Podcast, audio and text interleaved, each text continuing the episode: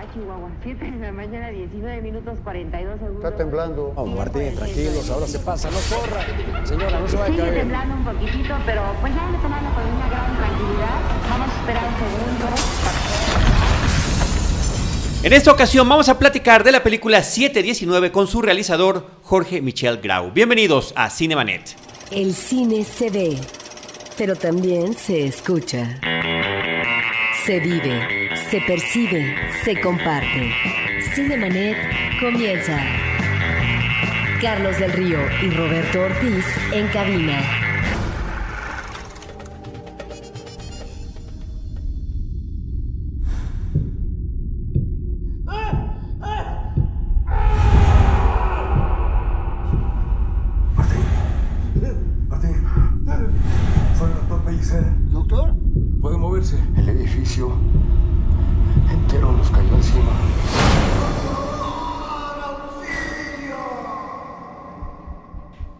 www.cinemanet.com.mx es nuestro portal, es un espacio dedicado al mundo cinematográfico. Yo soy Carlos del Río y a nombre de Paulina Villavicencio, nuestra productora desde Anchor Sound, les doy la más cordial bienvenida y saludo a Roberto Ortiz. Pues Carlos, con el gusto no solamente de tener un director sobre una película que aborda un drama de este país que se suscitó en la Ciudad de México, sino que también esté con nosotros una colega.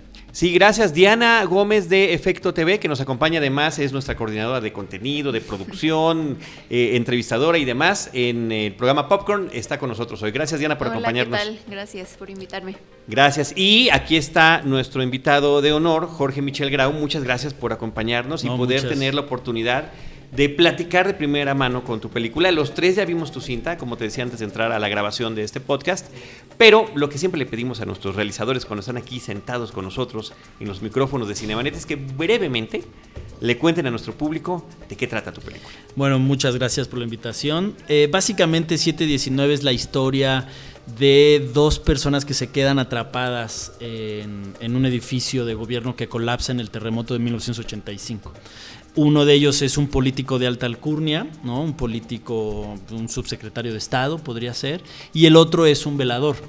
Entonces la idea de 719 es eh, esta exploración sobre dos personas completa y absolutamente distintas, de universos eh, distintos, que tienen que vivir esta experiencia juntos, ¿no? esta tragedia que los, que los atrapa en el edificio. Y un poco esa es la idea de la película. Has escogido eh, un camino que me parece que narrativamente no es eh, un camino sencillo.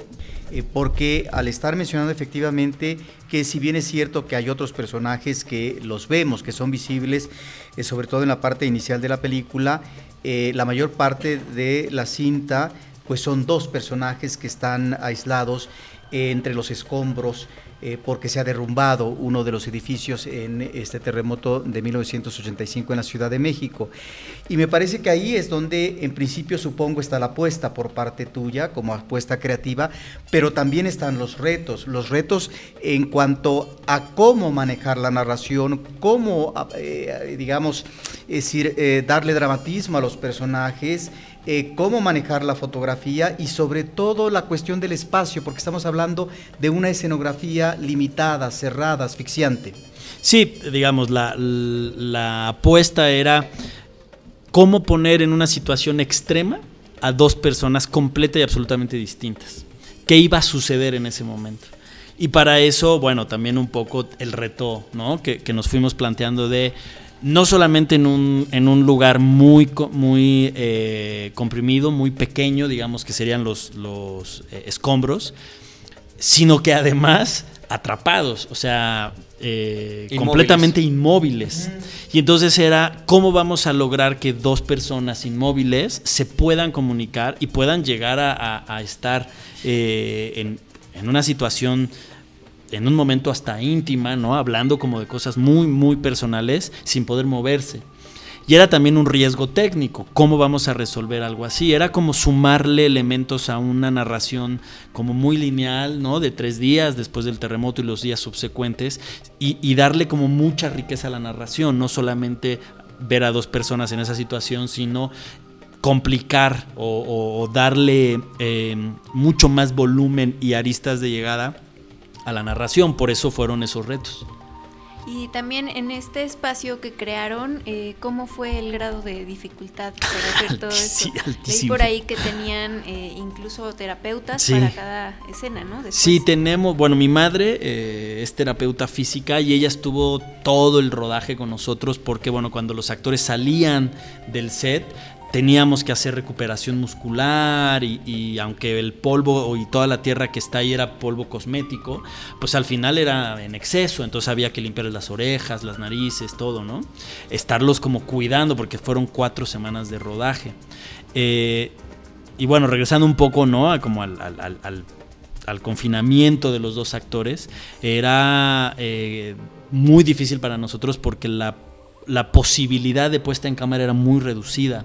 Entonces el riesgo que corríamos realmente era que la película fuera tremenda y absolutamente aburrida, porque nada más teníamos, ¿no? Como muy pocos ángulos para jugar con, con los planos. Entonces lo que hicimos fue como ponernos unas reglas, ¿no? Bueno, yo trato siempre de tener un decálogo, ¿no? De cómo vamos a filmar y cuando hay una duda, pues regularmente regresamos esas reglas. Y, la regla más importante era no romper el espacio, o sea, no mover una pared para narrar desde fuera, sino era nos vamos a encerrar con ellos y vamos a vivir la asfixia y la claustrofobia en ese mismo espacio. Entonces ahí fuimos encontrando, no como ciertas variantes que iban dictadas por la misma secuencia. Si la secuencia tenía una carga más dramática o más ligera o nos acercábamos a un momento de horror o de terror en la historia, decidíamos cuál era la puesta en, cámara. Entonces acercábamos la cámara o la sacábamos, pero nuestro movimiento era muy, muy limitado, apostando también a que la interpretación iba a ir guiando la, la peli.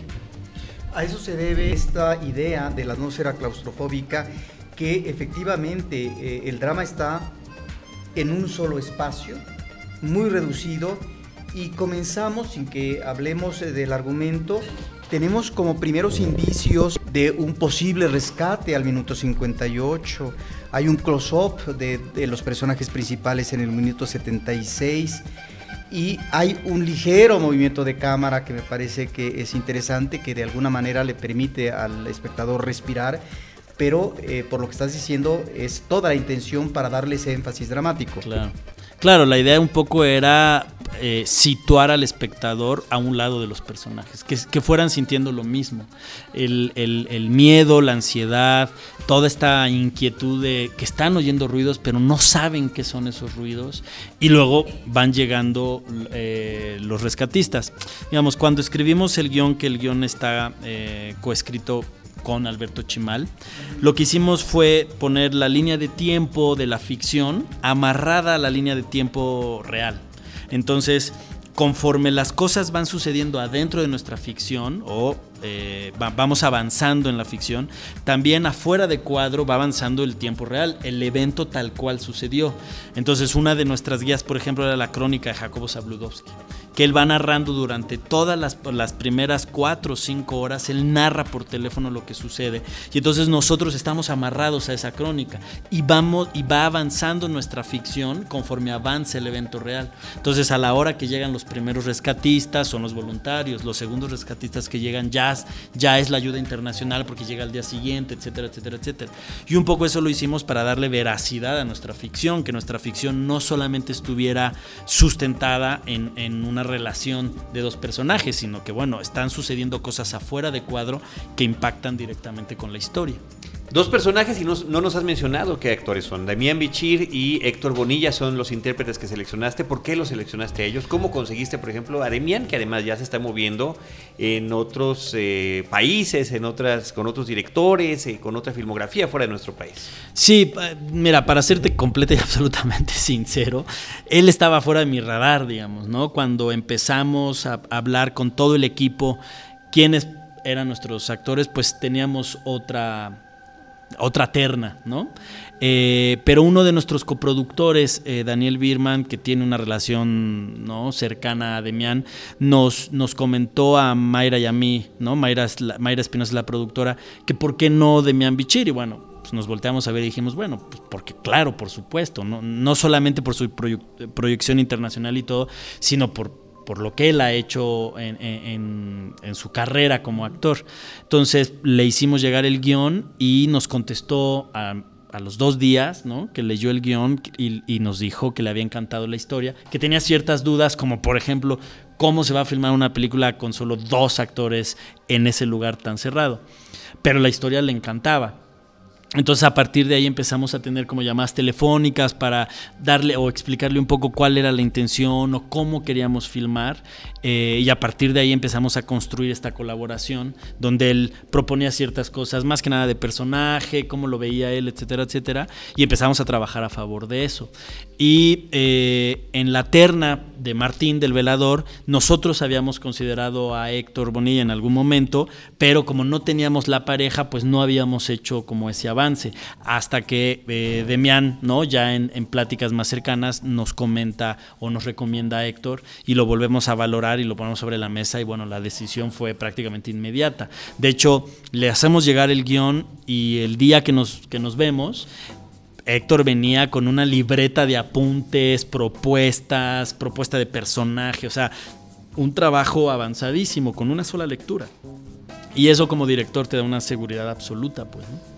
Sí, de hecho, Demian no había estado en una película, es como su segunda película, eh, donde está en Tlatelolco en un desastre, ¿no? Después de Rojo Amanecer. Exacto, y, que, y que sale con Héctor. Sí, lo estamos ubicando, bueno, yo lo ubiqué luego, luego con, con ese evento, ¿no? Sí. Y que no sientes que hay cierta conexión entre estas dos películas donde están ante hechos históricos terribles de nuestra realidad nacional y la historia se está contando desde un punto de vista cerrado, claustrofóbico y también de, alguna manera teatral, habría que decirlo, ¿no? Sí, digamos, la, la estructura es muy parecida, ¿no? Eh, es como ver, ver el evento o estar como en el contexto del evento, pero más bien con la mirada en la relación familiar, en el caso de Rojo Amanecer. Y aquí pues es la relación de dos personas diametralmente distintas mientras está sucediendo el evento. Eh, Tlatelolco, bueno, es coincidente, pues, ¿no? Porque en los dos, en los, en el mismo lugar sucedieron los dos eventos. Pero bueno, la, eh, la realidad es que a la hora de escribir el guion se pensó o estaba pensado en, en, resolverse con esos retos para darle volumen y darle como más gramaje a la historia, ¿no? Que la complejidad misma de la historia fuera también en su narración. Y bueno, afortunadamente está como en el área o en el rumbo de Rojo Amanecer, que es una gran, gran peli. Por lo que eh, pregunta Carlos y lo que tú estás mencionando, eh, estaríamos ante una especie de microcosmos como en Rojo Amanecer, en donde creo que algunos personajes, así sea, ni siquiera en la línea secundaria, en el sentido de que finalmente solamente los escuchamos eh, como voz en off entre los escombros, aunque hayan aparecido momentáneamente en una parte inicial físicamente hablando, y el centro, eh, la parte medular, que es eh, dos personajes que finalmente van a tener un enfrentamiento verbal y a través de este enfrentamiento, eh, finalmente una descripción, no sé si decir descarnada, de una realidad mexicana en donde está de por medio la corrupción, en donde está de por medio el trabajo asalariado de poca monta, en donde la gente apela a eh, una jubilación después de tantos años de explotación laboral. Sí, de hecho, un poco el juego o la intención real era fabricar o, tratar de pulir esta metáfora, ¿no? Hoy en día vivimos una tragedia, ¿no? El país está sumido en un descontrol y en un desacierto total. Y un poco era hablar de lo mismo, ¿no? Cómo la sociedad civil en, eh, con la tragedia encima no tiene más que una salida, que es coordinarse y reorganizarse como sociedad, fuera de la autoridad, fuera de los representantes. La sociedad civil tendría que despertar para hacerle frente a esta tragedia, que es un poco lo que sucede en el 85. Y aquí era como meternos a la carne de lo que estaba sucediendo, como, como dos personas con esa distancia económica, cultural, social, ¿no? Están en la tragedia y aún así siguen forzándose a tener esas diferencias, ¿no? Que es un poco, hay un juego con el político que, que, que dice, aún aquí abajo sigo siendo su jefe, ¿no? Y sigue habiendo diferencias y te me, te me cuadras, ¿no? Siendo que no hay manera, pues, o sea, si no se ayudan y si los dos no colaboran para sobrevivir, los dos van a fallecer. Entonces, es un poco como ese juego, o sea, estamos en el momento creo que urgente de despertar como sociedad y de empezar a limar esas fronteras y poco a poco hacer desaparecer a los lords y hacer desaparecer a los ladies y tratar de, de, nivelarnos para poder, después de eso, hacerle frente a la gran tragedia que estamos viviendo, pues, ¿no? Y creo que la película por ahí tenía como su urgencia de, por lo menos en esta intuición o en esta, en esta manera de escribir eh, el ejercicio que hicimos Alberto y yo, que era tratar de irnos por ahí y que todo el equipo ¿no? de, de la película iba añadiendo elementos para darle forma a esta, a esta metáfora. Eh, yo quería preguntarte de esta investigación previa, eh, ¿cómo es que de, entre las miles de historias, ¿no? que todo mundo eh, que vivió ese momento o que su familia vivió ese momento tiene que contar, elegiste precisamente estas dos? ¿no? Em, hicimos, bueno, cuando se escribió el guion, ¿no? desde el principio, el, el primer ejercicio de cortometraje, porque era un guion de corto al principio, era ver la frontera de la vida y la muerte. ¿Qué pasaba cuando dos personas estaban tan cerca de esa frontera? ¿Qué pasaba con ellos? Y luego no lo pudimos filmar, tuvimos que, o, hicimos otra, otra historia. Y entonces me quedé con la idea de hacer, ¿no? O de escribir esto. Hice un pequeño argumento y se quedó ahí guardado. Y en el momento en que pudimos empezar a ver como luz para este proyecto, se lo hicimos llegar a Alberto Chimal y bueno, ya con él trabajamos, ¿no? Como, como la historia. Pero ya venía como esta línea de qué pasa con dos personas que están tan cerca de la muerte, cómo podrían reaccionar.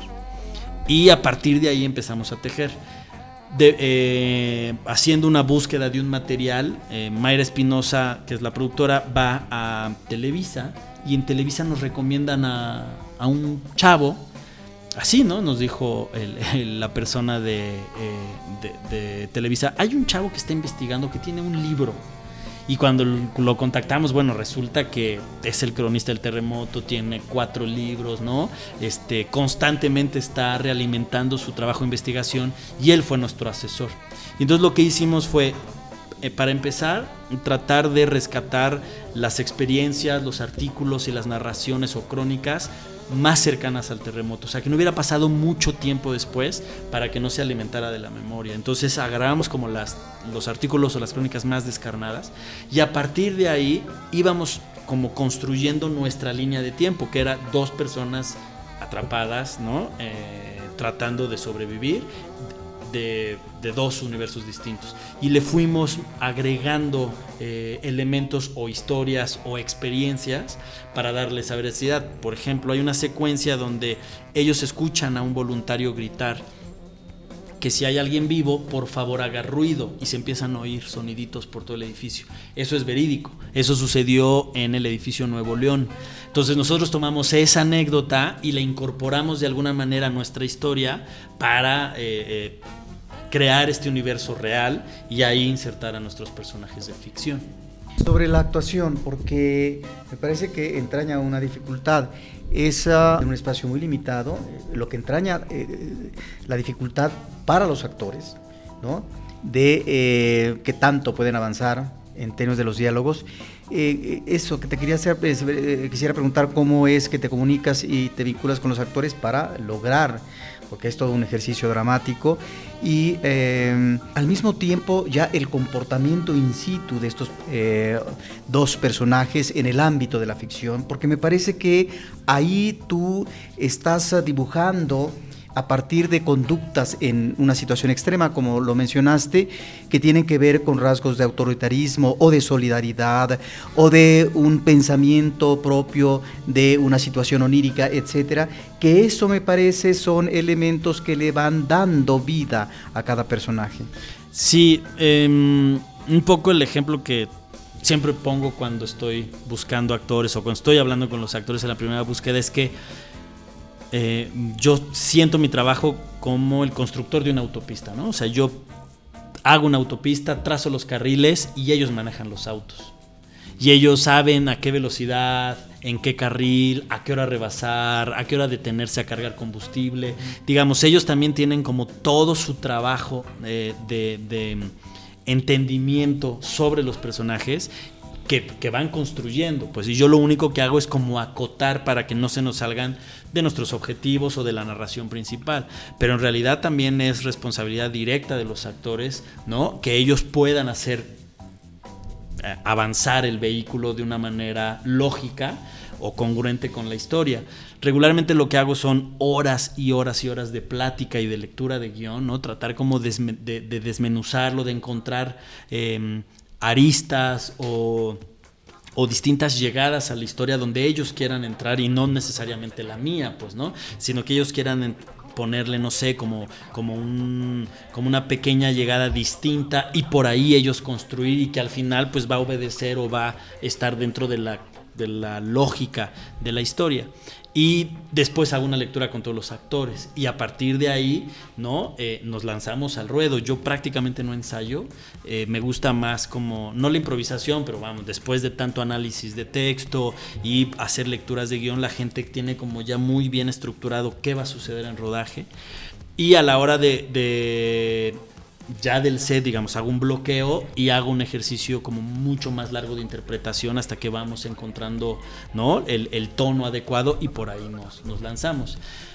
A mí, yo lo que más disfruto del rodaje es trabajar con los actores, ¿no? A decir verdad, eh, me gusta mucho. Por eso creo que escribo este tipo de personajes como en situaciones extremas, para ver cómo un actor puede resolver y encontrar cosas que yo ni siquiera me estoy imaginando a la hora de escribir. Y bueno, con, este, con estos dos actores eh, fue facilísimo trabajar. Que mucha gente podría decir, bueno, ¿y cómo Demian? No, al contrario, ¿no? Es, son tipos increíblemente disciplinados, increíblemente entregados al equipo, ¿no? Porque los otros tres actores, que no, no son actores tan conocidos, ellos estuvieron en set ellos estaban en las mismas condiciones que Héctor y Demiana, más que no se veían.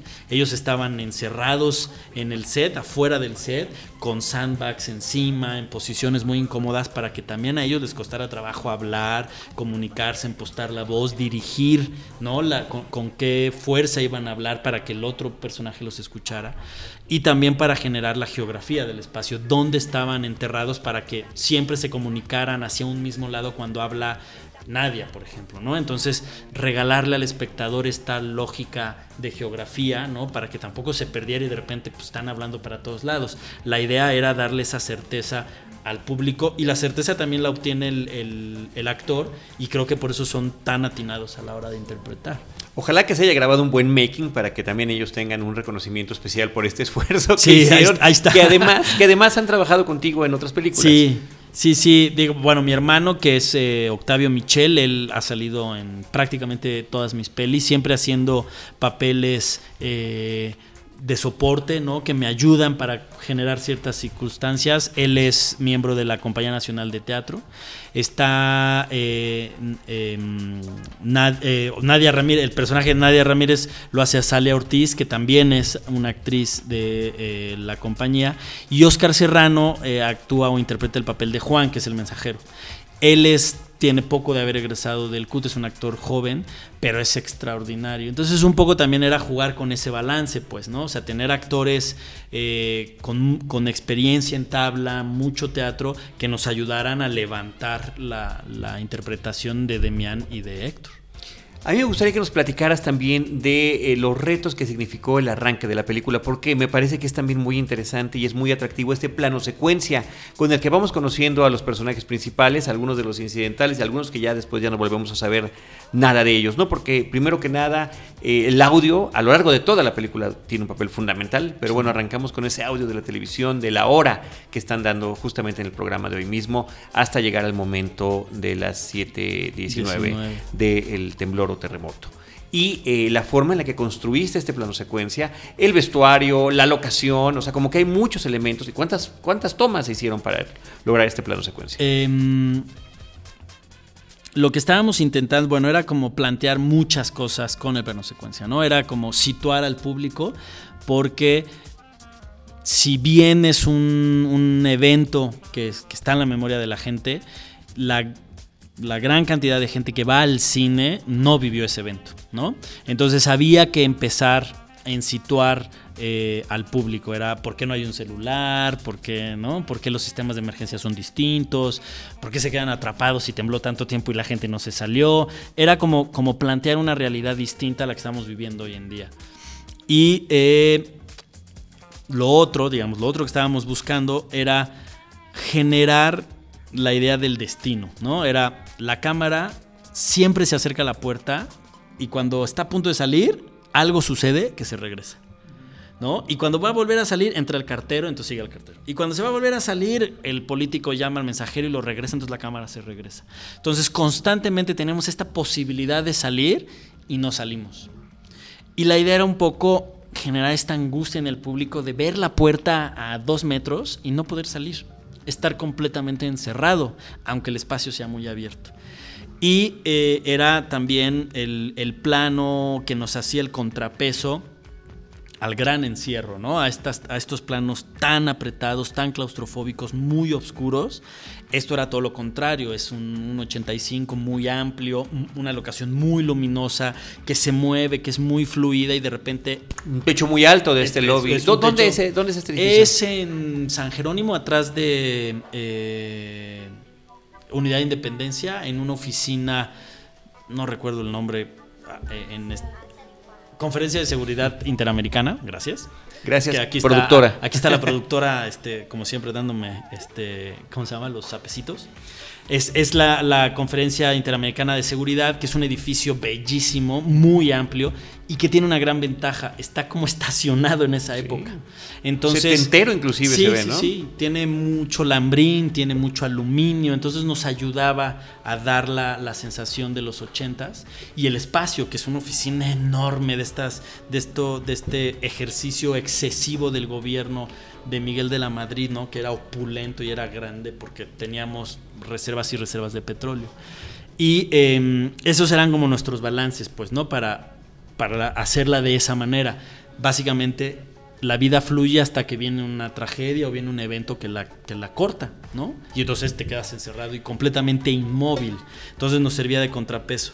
Eh, la montamos ya con actor, bueno, estuvimos yendo el equipo técnico, el crew, estuvimos yendo varias veces a montarlo y ver qué nos convenía. Teníamos un ventanal enorme enfrente, entonces teníamos que tener un- cuidar los contraluces, las sombras, ¿no? Como técnicamente hacer mucho ejercicio. Los coches. Los, ¿no? Todo, que se ve, ¿no? Entonces había que ver, bueno, se ve para allá, entonces hay que quitar coches actuales, poner coches de la época, este, quitar ese anuncio de no sé qué, quitar como, como elementos que nos atrajeran a este, a este tiempo.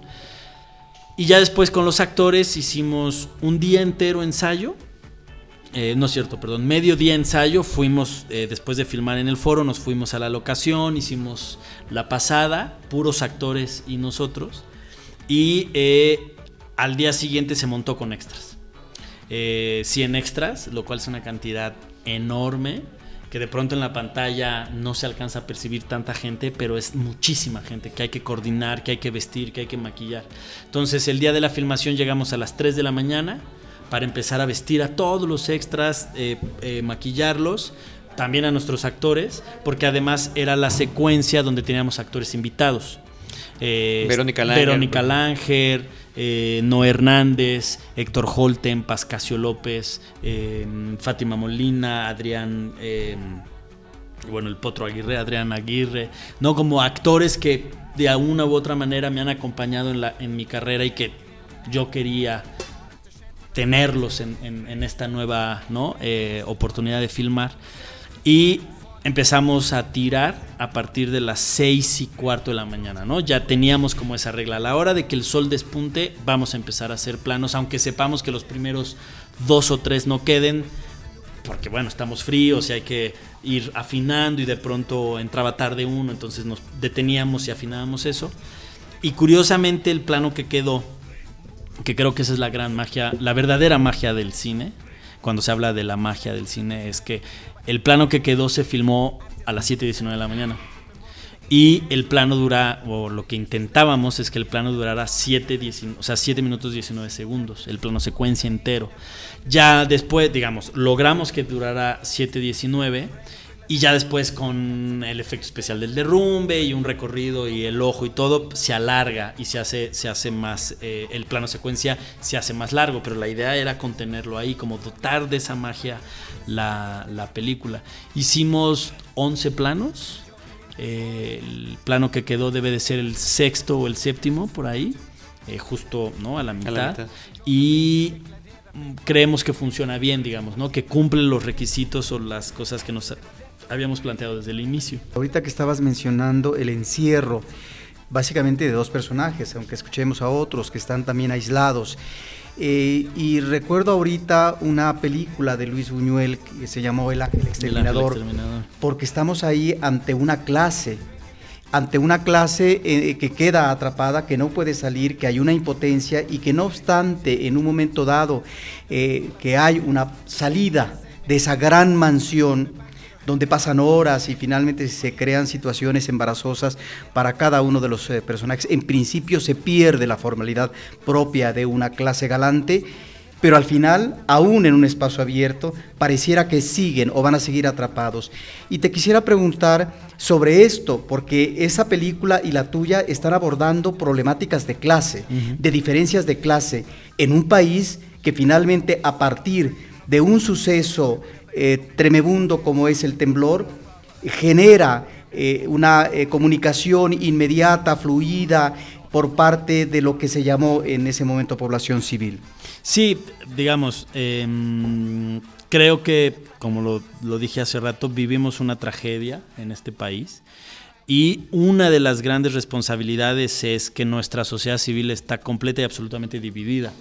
El tejido social ha desaparecido no tenemos, ¿no? Eh, como bien decías, vasos comunicantes con nuestra propia clase. Eh, entonces abordar la historia desde una problemática de clase me pareció lo más adecuado tratando de elaborar esta gran metáfora, pues, ¿no? Eh, que bueno, no quiero contar muchas cosas, pero el final también corona, corona ese, esa anécdota o esa hipótesis, pues, ¿no? ¿Qué es lo que sucede en realidad? Eh, Creo que el gran problema que tenemos es que somos tremendamente racistas, eh, los mexicanos, digamos, ¿no? No nos gusta la diferencia de clases, tenemos esta, esta manera de repeler al moreno, al indígena, ¿no? Tenemos hasta palabras eh, peyorativas como chacha, ¿no? Que usamos cotidianamente como si fuera cualquier cosa. Y creo que eso permea en nuestra relación y creo que eso permea en nuestro avance como sociedad, en, nuestra, eh, sí, en nuestro crecimiento. Y ahora estamos hundidos en, este, en esta oscuridad. Eran momentos distintos, ¿no? Eran, eran situaciones distintas en aquella época, era más rural y ahora ya no tanto, ¿no? Pero tenemos este grave problema de cómo la política ha depredado, la, la política o ciertos puestos de gobierno han depredado la sociedad.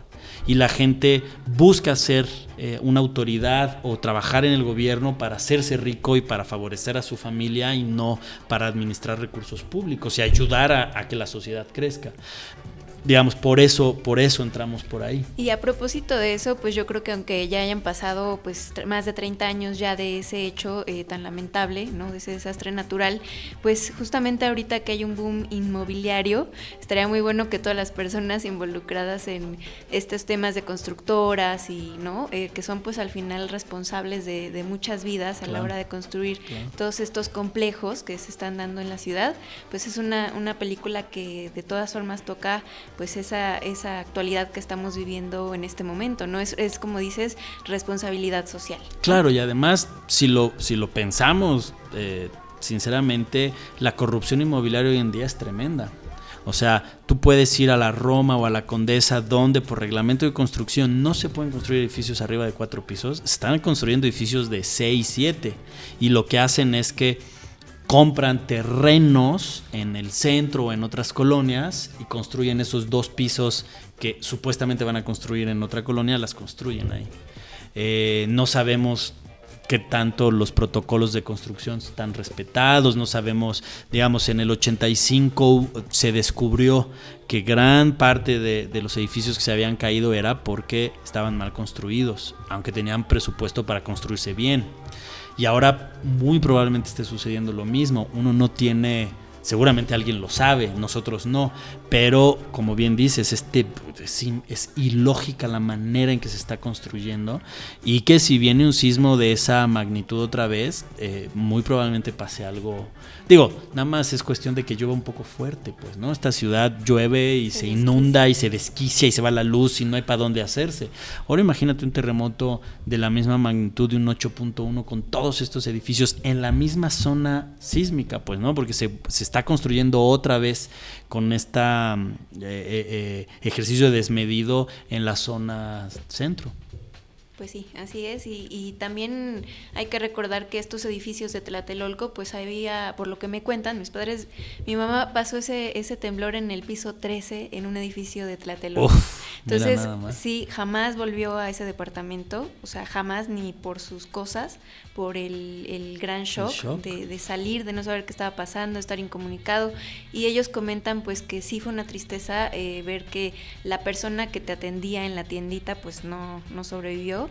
Igualmente eh, pues que había edificios que acababan de pues de, rehabilitar, ¿no? Supuestamente, y fueron edificios que pues que también se cayeron, ¿no? Entonces, sí, como dices, también este, vivimos en una zona eh, pues que está muy propensa a hundimientos, ¿no?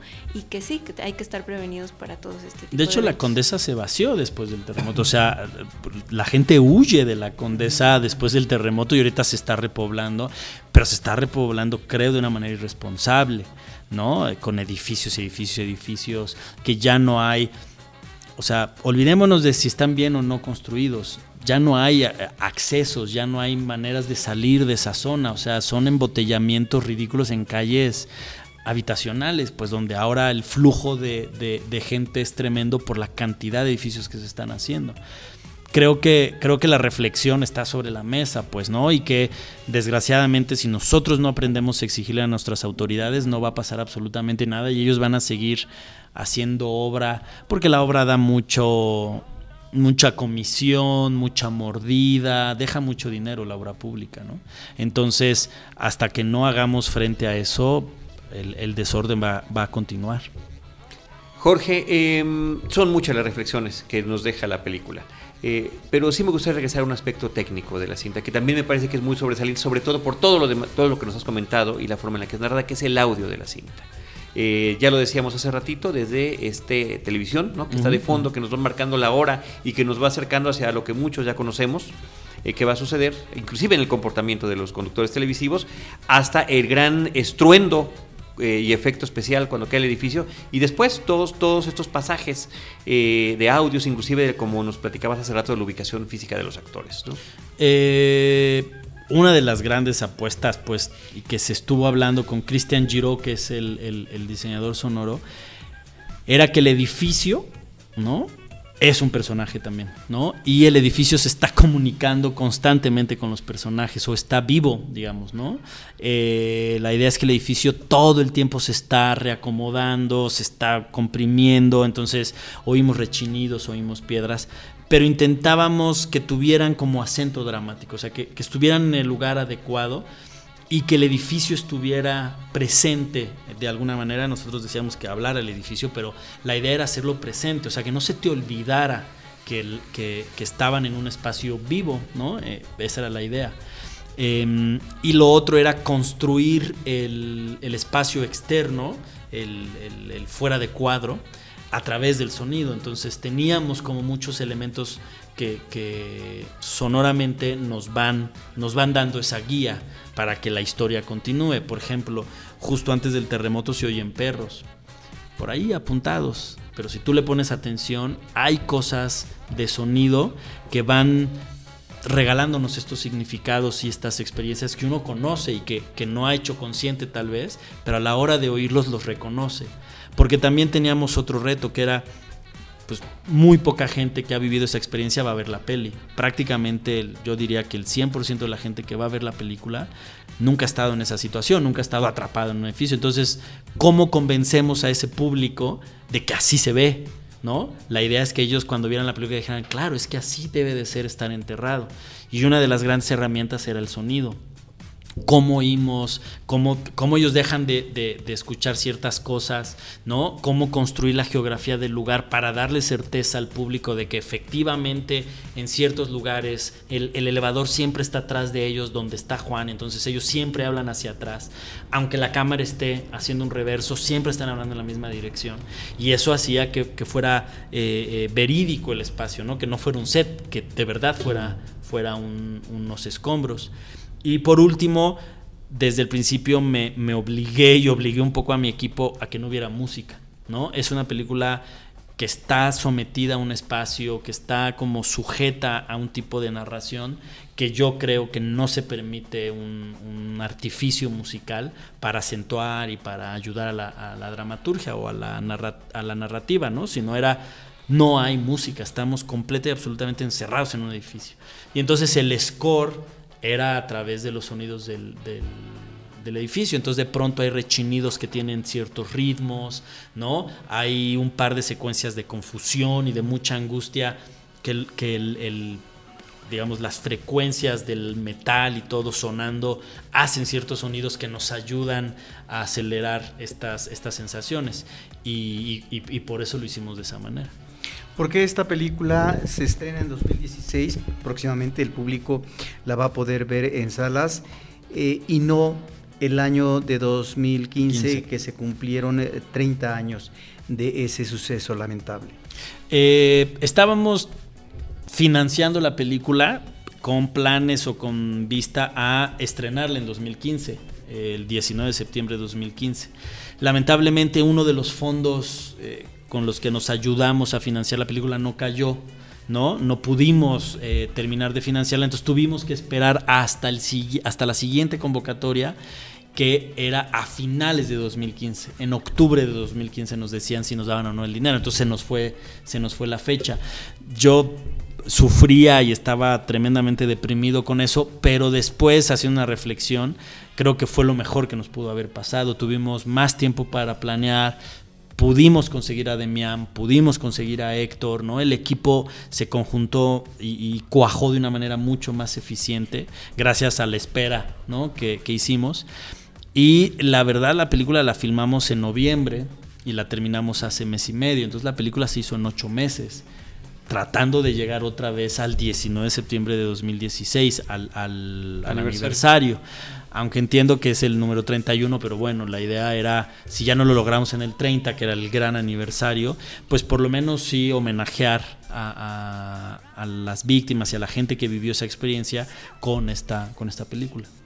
Jorge Michel Grau, ¿alguna cuestión que quieras eh, abonar para concluir la charla? Redes sociales, eh, cuántas copias va a haber, cuántas pantallas se dice ahora, cuántas pantallas, en dónde se va a exhibir, en qué ciudades. La película se estrena el 23 de septiembre en salas. Eh, vamos en, en las dos grandes cadenas de cine, más el circuito alternativo, Cineteca, Cine Tonalá eh, y, y, este, todos estos cines. Por lo pronto vamos a la zona centro, ¿no? que es eh, Distrito Federal, Morelos, Estado de México. Vamos a estrenar en, en Morelia. Vamos eh, en, en una semana vamos a Monterrey, a un festival también a mostrar la película. Eh, salimos en 200 pantallas. ¿Qué más? Bueno, nuestras redes son en Twitter, Facebook y, e Instagram es 719MX, ¿no? Sin puntos, así como 719 pegado a MX. Y ahí estamos constantemente subiendo materiales, pósters, fotos del making of, pequeños videos de lo que hicimos, un poco para que la gente se vaya empapando del ejercicio cinematográfico y pueda llegar a la película con mucha más información. Muy bien, pues muchísimas gracias Jorge, Roberto, Diana, eh, gracias. Gracias a ustedes. Muchas y, gracias. eh, nosotros eh, recordamos también, Jorge, nuestras redes sociales, arroba Cinemanet, facebook.com diagonal Cinemanet, Cinemanet 1 en Twitter y Cinemanet 1 en Instagram. En cualquiera de esos espacios, nosotros les estaremos esperando con cine, cine y más cine.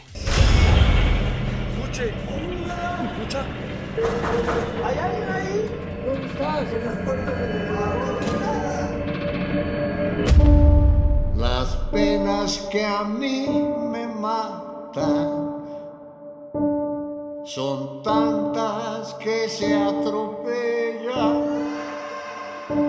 Y como de matar me trata se agolpan unas con otras y por eso no